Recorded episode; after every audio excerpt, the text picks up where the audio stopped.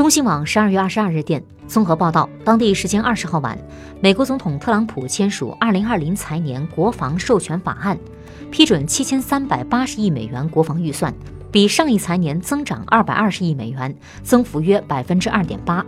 法案将太空认定为作战领域，批准设立美国第六大军种太空军。这是特朗普二零一九年八月宣布成立美国太空司令部以来的又一重要进展，也是美国七十二年来首次设立新的军种。不少专家认为，美国正在太空军事化的道路上前进。